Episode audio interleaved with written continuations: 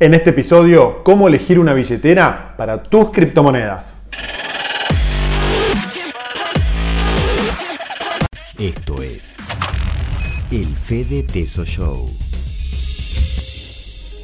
Hola amigos, mi nombre es Fede Tesoro y les doy la bienvenida al episodio número 141 del Fede Teso Show. Hoy quiero volver a hablar de un tema que sé que les interesa mucho, que es el tema de las criptomonedas. Aquellos que siguen el canal hace tiempo se acordarán que algunas semanas atrás publiqué una trilogía de episodios sobre criptomonedas. Empezamos con el episodio 133 con todo lo que tenés que saber sobre el Bitcoin.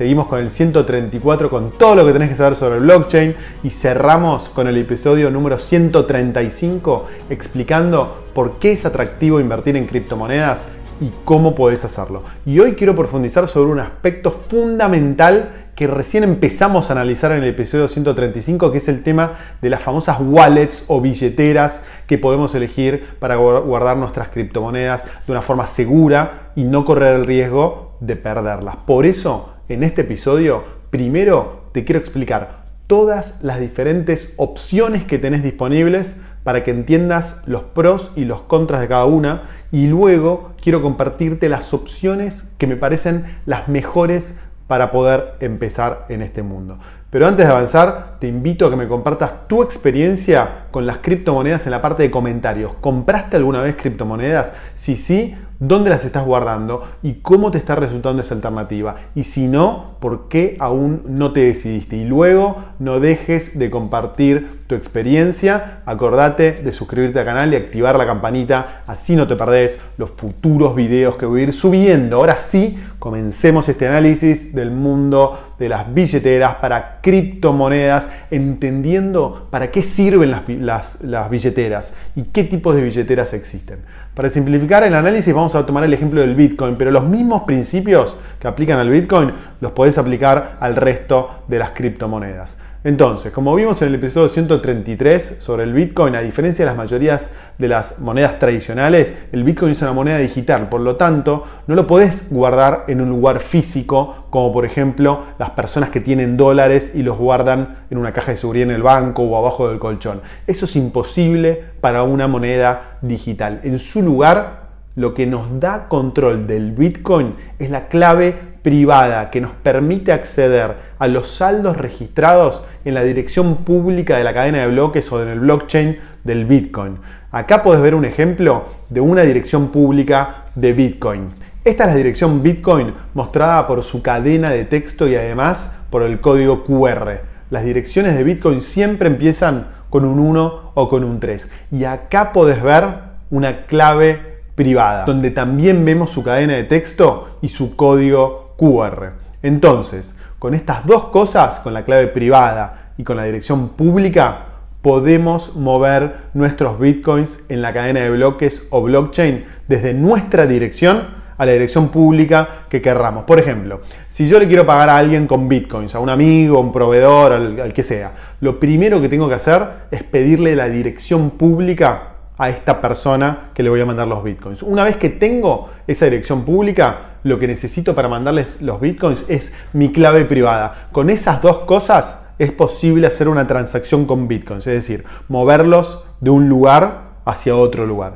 Por lo tanto, es muy importante dónde guardamos la clave privada, porque quien tiene acceso a esa clave privada tiene el control total de los bitcoins. Repito, el que tiene acceso a esa clave privada es el dueño de esos bitcoins y puede moverlos libremente. Entonces, es muy importante tener esa clave privada en un lugar bien seguro y no perderla, porque si la perdemos, perdemos para siempre nuestros bitcoins y no hay forma de recuperarlos.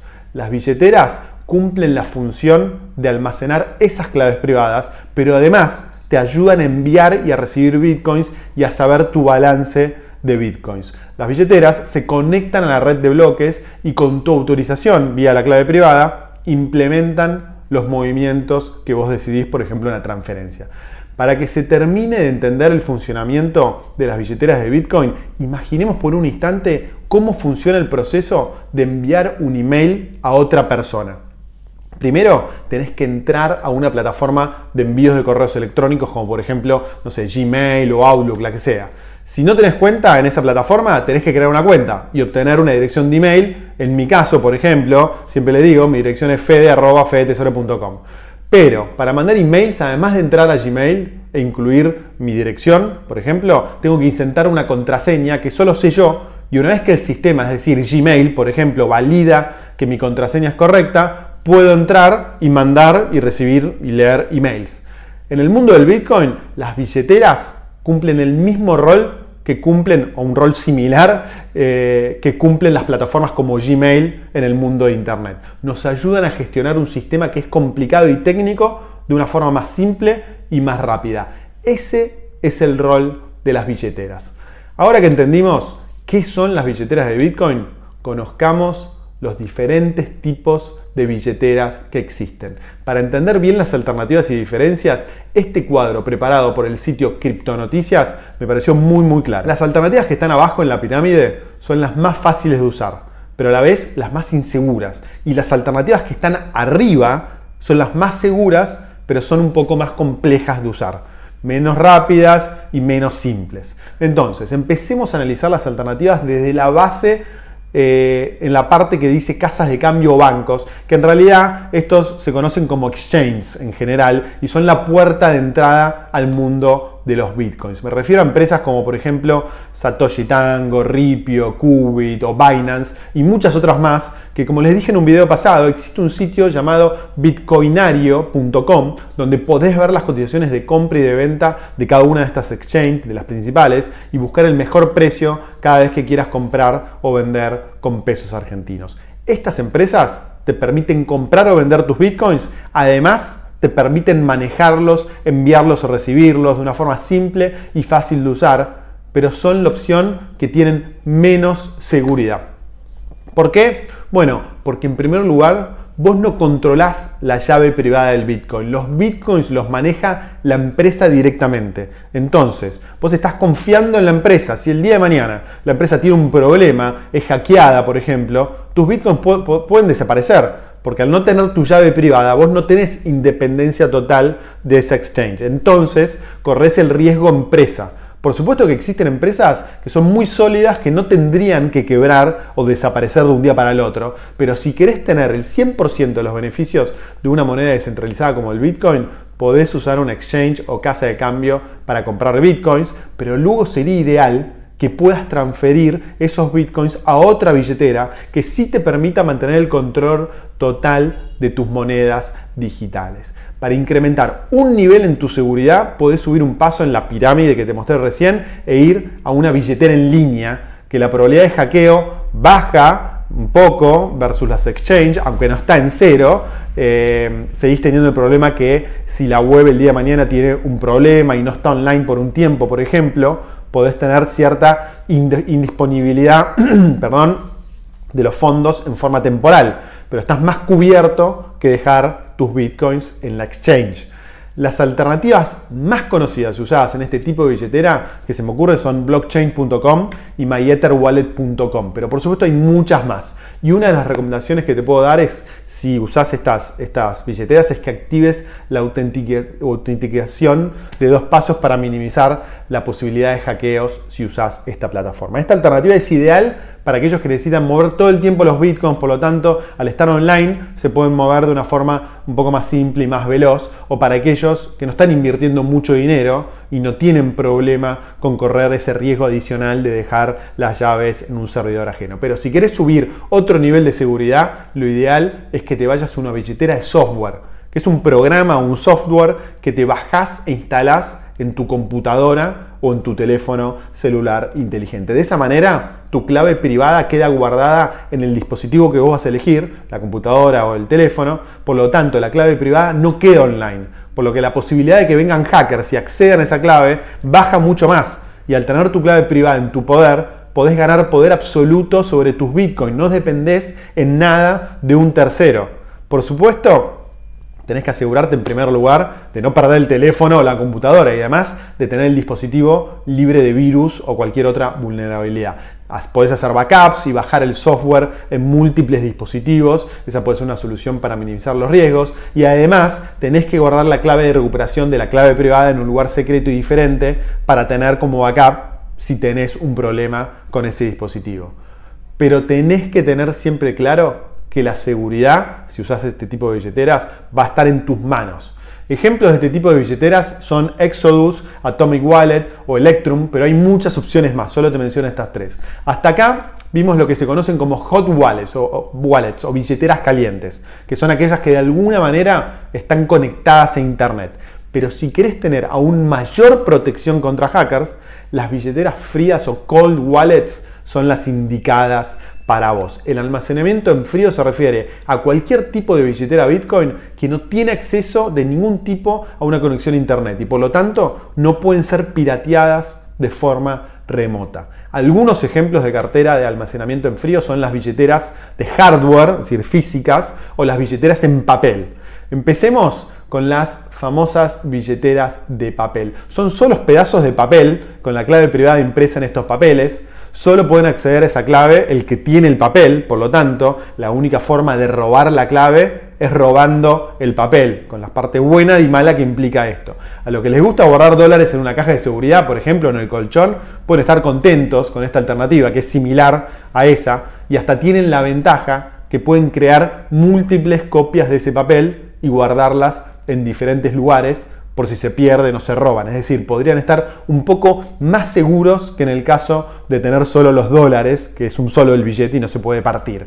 El problema es que para enviar esos bitcoins a otra persona vas a tener que importar la clave privada a alguna forma de billetera digital de bitcoin, pero mientras no hagas muchos movimientos, esto puede no ser un gran problema. Y para hacer este proceso más fácil, podés imprimir la clave en forma de código QR para que puedas escanearlos rápidamente y añadir las llaves a una billetera de software para realizar esta transacción con el código QR. Esto se puede hacer en sitios web como bitadress.org o bitcoinpaperwallet.com que permiten a los usuarios crear una dirección Bitcoin completamente aleatoria y una llave privada para ella. Una vez que, se que creas esa billetera, se puede imprimir el documento generado y guardarlo en algún lugar seguro. Ahora vayamos a las billeteras de hardware. Estamos hablando de dispositivos físicos, especialmente armados para guardar criptomonedas que almacenan de forma segura la clave privada, de manera que no puedan ser pirateadas. Normalmente las billeteras de hardware tienen una forma de dispositivo USB que lo conectas a tu computadora y es la forma más segura que puedes tener para guardar los bitcoins. Las billeteras de hardware ofrecen la combinación óptima entre seguridad y facilidad de uso. Su única limitación es que necesitas tener tu billetera física en todo momento para poder transferir tus bitcoins. Y además que tienen un costo que puede estar entre 50 y los 120 dólares dependiendo del modelo. Hay, dos marcas que son las más importantes, que es Ledger y Trezor. El producto estrella de Ledger es el Nano Ledger X. Tiene la ventaja que guarda tu clave secreta sin exponerla a los hackers, como te dije antes, y lo liberás con un número PIN o con una frase de recuperación de 20 palabras. Es más, si perdés el dispositivo, podés acceder a la clave insertando esas 20 palabras que tenés que tener guardadas en un muy buen lugar. Aparte tenés acceso a un sistema llamado Ledger Live que te permite enviar y mandar bitcoins de una forma relativamente fácil. Este es el mejor modelo y tiene un costo aproximado de 120 dólares más el envío a la Argentina. Como viste, hay muchas alternativas y eso que solo te conté algunas de las cientos de alternativas que hay. Por lo tanto, me imagino que te estás preguntando cuál, es la mejor forma de empezar. Bueno, no existe una respuesta perfecta para todos. Cada uno de nosotros tiene necesidades y perfiles diferentes y lo que es adecuado para María puede no ser adecuado para José. Pero si estás invirtiendo un monto relevante en bitcoins y lo vas a mantener por mucho tiempo, es decir, no vas a estar comprando y vendiendo estos bitcoins todo el tiempo, yo empezaría con una billetera de software bajada a tu computadora y podés empezar con el Exodus Wallet, por ejemplo, que además el día de mañana te permite integrarla con la billetera física Trezor, si el día de mañana querés más seguridad. Entonces, es decir, si seguís comprando bitcoins y llegás a un monto relevante que haga sentido pagar alrededor de los 100 dólares que puede valer una Trezor, podés integrar tu billetera Exodus con la Trezor. Pero eso lo puedes hacer más adelante. Ganas mucha seguridad, pero seguís teniendo la ventaja de poder usar tus bitcoins relativamente fácil. Exodus Wallet es gratis y es accesible tanto para PC como mobile tiene la ventaja de que podés operar 100 monedas diferentes, no solo bitcoins, y además tenés la posibilidad de tener, de tener dos tipos de backups. El primero es una frase de 12 palabras y el segundo, un link de regeneración de clave que te puede llegar en tu email por si tienes un problema con tu computadora. Entonces es importante recordar que es menos segura una billetera física de hardware, ya que tu clave está depositada en tu computadora, pero es mucho más seguro que mantener tu clave en un exchange, donde no tenés acceso a tu clave y esta está en el servidor de otra empresa. En cambio, usando Exodus, tu clave está en tu computadora, vos la dominás, es mucho más difícil de acceder a un hacker. La contra es que esta billetera está en inglés. Y si bien el inglés usado en esta billetera es muy básico, vas a tener que saber muy pocas palabras para entender la interfaz, que está muy buena aparte, puede ser una contra para algunos. Por eso, además de Exodus, te quiero recomendar otra alternativa que es aún más fácil, más simple de usar y de implementar. Se llama Trust Wallet. Es una billetera de software que solo se puede bajar en celulares Android o Apple no está para computadoras y sí está en español y es hiper fácil de usar, más fácil que Exodus. No solo podés almacenar tus bitcoins en esta billetera, además también lo podés, podés usarla para transferir y recibir bitcoins de una forma muy simple en una, una billetera que es 100% privada, ya que no te piden tus datos personales para usar la billetera, por lo tanto es 100% anónima y además hace poco tiempo se asoció con Binance, que es la exchange más grande del mundo, por lo que esto le da una solidez y un respaldo adicional. Como te decía, es hiper fácil de instalar. Puedes ir al, store de Apple o de Google o de Android, la bajás y listo, en dos segundos estás operando. Y como elemento de seguridad adicional, podés hacer dos cosas, porque si perdés el teléfono vas a tener problema. Entonces lo primero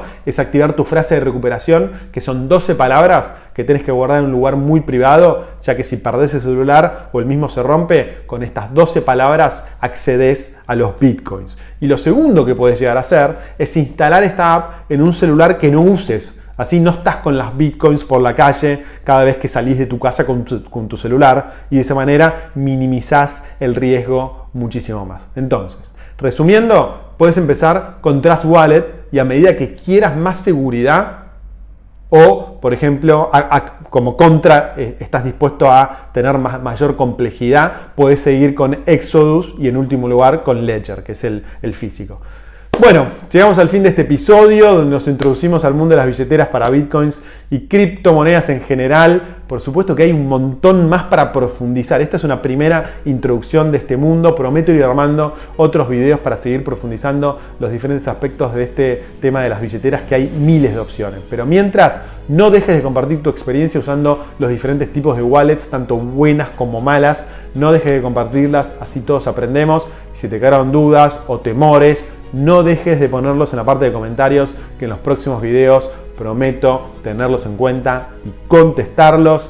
Mil gracias por tu tiempo, gracias por mirar el video. Si te agrego valor, por favor no dejes de poner me gusta y compartir el video. Te mando un abrazo enorme y nos vemos muy pronto. Chao.